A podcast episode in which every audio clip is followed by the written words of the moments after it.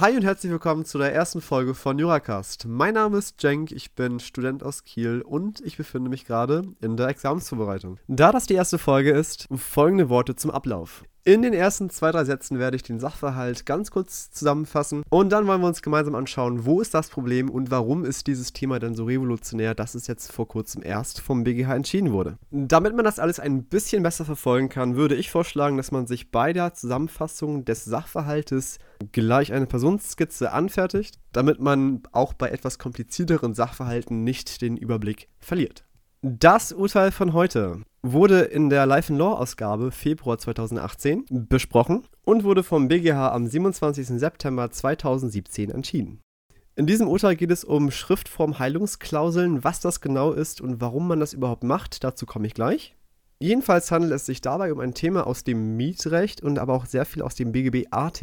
Worum geht es bei dem Fall? Wir haben zwei Parteien, einmal den Mieter und einmal den Vermieter. Und der Mieter mietet mit einem schriftlichen Vertrag vom Dezember 2004 von dem Vermieter Geschäftsräume. Soweit so gut. Dieser Vertrag war befristet bis 2020. In diesem Vertrag war eine sogenannte Wertsicherungsklausel enthalten. Das ist gar nicht mal so wichtig für den Fall. Wertsicherungsklauseln, Preisklauseln, um der Inflation vorzubeugen. Das heißt, wir können uns das so vorstellen, dass die Klausel sinngemäß sagte, wenn die Inflation zum Vergleich von 2004 um 10% zunimmt, so ändert sich auch der Mietzins um diese 10%. Also hätte ich 2004 500 Euro zahlen müssen und sagen wir mal, in 2010 hat die Inflation um 10% zugenommen. So musste ich im Jahr 2010 550 Euro zahlen, 10%. Allerdings erst bei 10%. Und das ergibt hier vor allem deswegen Sinn, weil der Vertrag ja hier über 16 Jahre geht, 2004 bis 2020. In Paragraph 6 dieses Mietvertrages folgte dann diese ominöse Schriftform Heilungsklausel, von der wir gerade schon gesprochen haben. Diese besagte einerseits, dass den Parteien bekannt sei, dass dieser Vertrag über ein Jahr hinaus geschlossen wird und solche Verträge normalerweise einer Schriftform bedürfen. Klammer auf, 550, Klammer zu.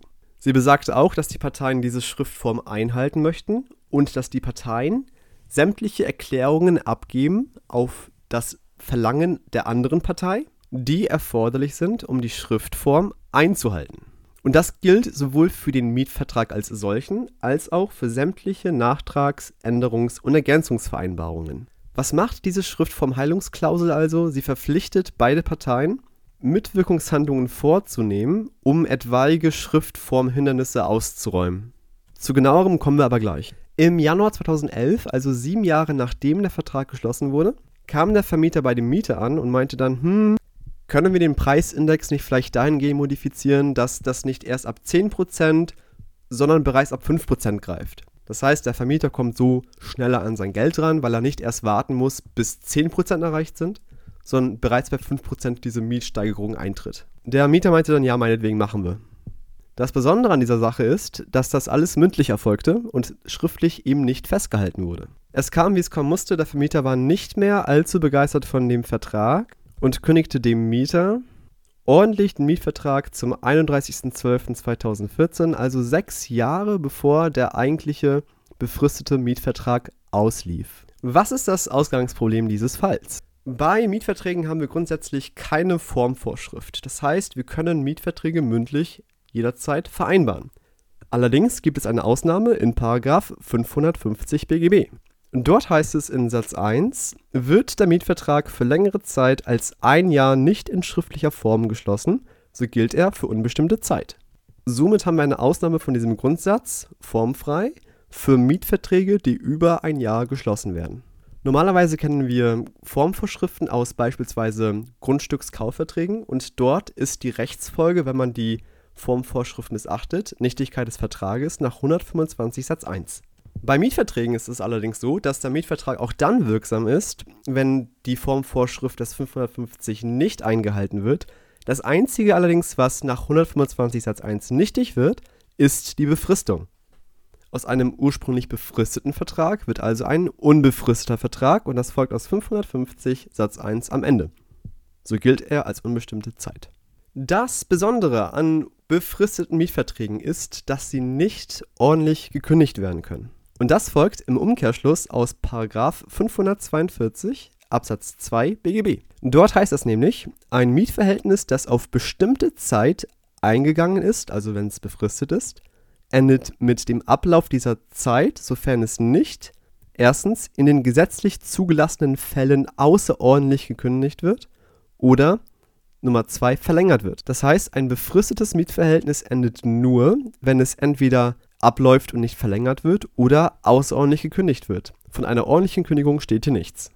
Jetzt haben wir aber in unserem Fall eine ordentliche Kündigung vor Fristablauf, weil der Fristablauf war ja 2020 und gekündigt wurde im Jahr 2014. Also eigentlich hätte der Vermieter nicht kündigen können. Der ursprüngliche Mietvertrag zwischen dem Mieter und dem Vermieter im Jahr 2004 wurde ja schriftlich geschlossen. Das heißt, 550 wurde eingehalten und entsprechend hatten wir ursprünglich auch einen wirksam befristeten Mietvertrag. Allerdings hatten wir im Jahr 2011 diese mündliche Abrede, die da sagte, dass wir die Mietanpassung schon ab 5 Prozentpunkten vornehmen und nicht erst ab 10 Prozentpunkten. Fraglich ist also, ob die anfangs wirksame Befristung nachträglich unwirksam geworden ist, weil die Änderung hinsichtlich der Preisklauseln nur mündlich erfolgte. Oder zusammenfassend gesagt, anfangs wirksame Befristung wird nachträglich unwirksam wegen einer nachträglichen Einfügung einer mündlichen Abrede. Davon geht nämlich der BGH in seiner ständigen Rechtsprechung aus. Für Vertragsänderungen kann nichts anderes gelten als für den Ursprungsvertrag. Das heißt, auch Vertragsänderungen eines solchen Vertrages müssen schriftlich erfolgen, damit die Befristung aufrechterhalten bleibt.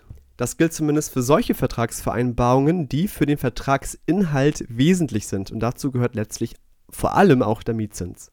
Im Ergebnis führt also die mündliche Abrede, also das Nicht-Einhalten der Schriftform hinsichtlich dieser nachträglichen Abrede, zu der Gesamtnichtigkeit der Befristung des Vertrages. Vielmehr, um das zu verhindern, hätten die Vertragsparteien unter Bezugnahme auf den konkreten Mietvertrag diese Nachtragsvereinbarung eben schriftlich verfassen müssen und das haben sie eben nicht getan. Aber jetzt haben wir diese eingangs erwähnte Schriftform Heilungsklausel. Wie vorhin kurz angerissen, kann jede Partei verlangen, dass etwaige Handlungen zur Einhaltung der Schriftform nachgeholt werden sollen. Das heißt, in der Theorie zumindest kann der Mieter dem Vermieter sagen, guck mal, wir haben da was vereinbart, das war nicht schriftlich, hol das mal nach. Und dem Vermieter träfe dann die Pflicht, diese Mitwirkungshandlung, also das Setzen seiner Unterschrift nachzuholen, damit das Schriftformhindernis, was ja besteht, weil es ja eben nicht schriftlich war, ausgeräumt wird. Wenn diese Schriftformheilungsklausel also wirksam ist, hätten wir eine nachträgliche Unterschrift und somit die Einhaltung des Paragraphen 550 und letztlich wiederum die Wirksamkeit der Befristung, was allerdings bedeutet, dass eine ordentliche Kündigung, wie sie der Vermieter hier vorbringt, nicht möglich wäre. Wir haben also jetzt zwei Fragen zu klären. Die erste Frage ist, kann sich der Vermieter überhaupt auf die Formnichtigkeit der Befristung berufen? Also kann der Vermieter sagen, ja, nee, nee, das ist hier alles unbefristet, wegen 550. Und die zweite Frage ist, welche Rolle spielt die Schriftform Heilungsklausel eigentlich? Zu der ersten Frage.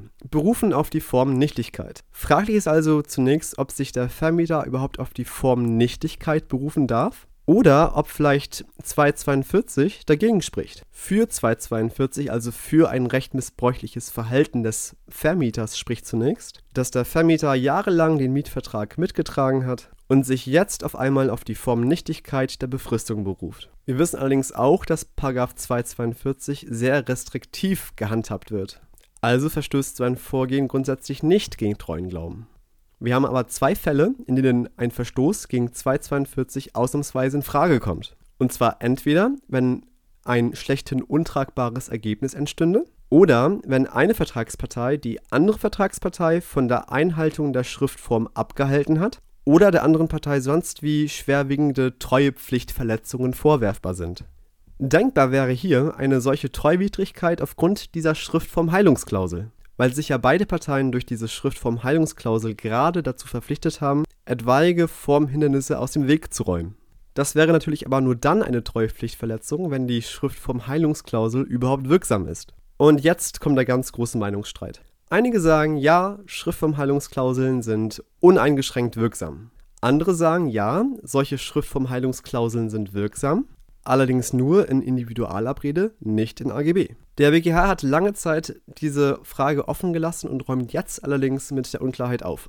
Und zwar sagt der BGH jetzt, Schriftformheilungsklauseln sind generell unwirksam. Erstes Argument, Paragraph 550 ist zwingendes Recht. Der Sinn und Zweck von 550 ist nämlich zweierlei. Erstmal möchte 550 den späteren Erwerber schützen. Denn laut 566, Kauf bricht nicht Miete, tritt der Erwerber des Eigentums an der Mietsache Kraft Gesetzes in den Mietvertrag ein. Der Erwerber soll nämlich als zukünftiger Vermieter einen Plan darüber haben, mit wem er zu welchen Modalitäten er überhaupt einen Mietvertrag hat. Allerdings dient dieser 550 nicht nur für den künftigen Erwerber, also den künftigen Vermieter, er dient auch den ursprünglichen Parteien, um langfristige Abreden auch zu beweisen.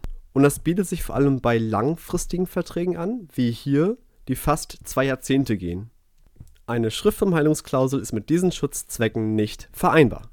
Außerdem argumentiert der BGH mit der Warnfunktion. Mit diesem Unterzeichnen soll nämlich jeder Partei vor Augen geführt werden, dass sie sich für eine sehr lange Zeit an einen Vertrag binden wird. Und das ist hier eben fast zwei Jahrzehnte. Wenn man dafür die Schrift vom Heilungsklausel ausreichen lässt, dann wird diese Warnfunktion eben nicht eingehalten.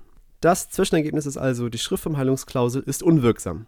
Das Berufen auf die Formnichtigkeit der Befristung ist also nicht treuwidrig aufgrund der Schriftform Heilungsklausel. Dann kommt aber das große Aber des BGH.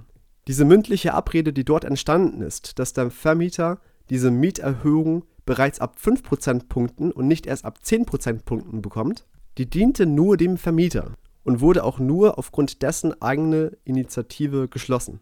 Der Mieter hat dieses Ansinnen des Vermieters nur aus in Anführungsstrichen reiner Kulanz angenommen. Dass der Vermieter dem Mieter jetzt daraus einen Strick dreht, dass der Mieter so freundlich war und ihm schon vorher mehr Geld gab, das ist treuwidrig laut PGH. Schließlich war der Vermieter der Einzige, der von dieser gesamten Abrede profitiert hat. Und deswegen sagt der BGH zusammenfassend folgendes: Eine Schriftvermeidungsklausel ist generell unwirksam, es ist nicht treuwidrig, es verstößt nicht gegen 242, wenn der Vermieter sich trotz Bestehen einer Schrift vom Heilungsklausel auf die Formnichtigkeit der Befristung beruft. Es ist allerdings dann treuwidrig, also es verstößt allerdings dann gegen 242, wenn die Formnichtigkeit nur deswegen entstanden ist, weil eine nachträglich vereinbarte mündliche Abrede die gesamte Befristung des Mietvertrages nichtig machte, diese Abrede allerdings nur zugunsten des Vermieters wirkte, von dem der Mieter eigentlich überhaupt nichts hatte. Ergebnis: Der Vermieter kann sich nicht auf die Formnichtigkeit der Befristung berufen. Der Vertrag gilt weiterhin als befristet bis 2020 und deswegen ist die ordentliche Kündigung nicht wirksam. Das war der Fall. Bei Fragen, Kritik, Ungereimtheiten, Lob jederzeit anschreiben. Vielen Dank fürs Zuhören, weiterhin viel Erfolg und bis zum nächsten Mal.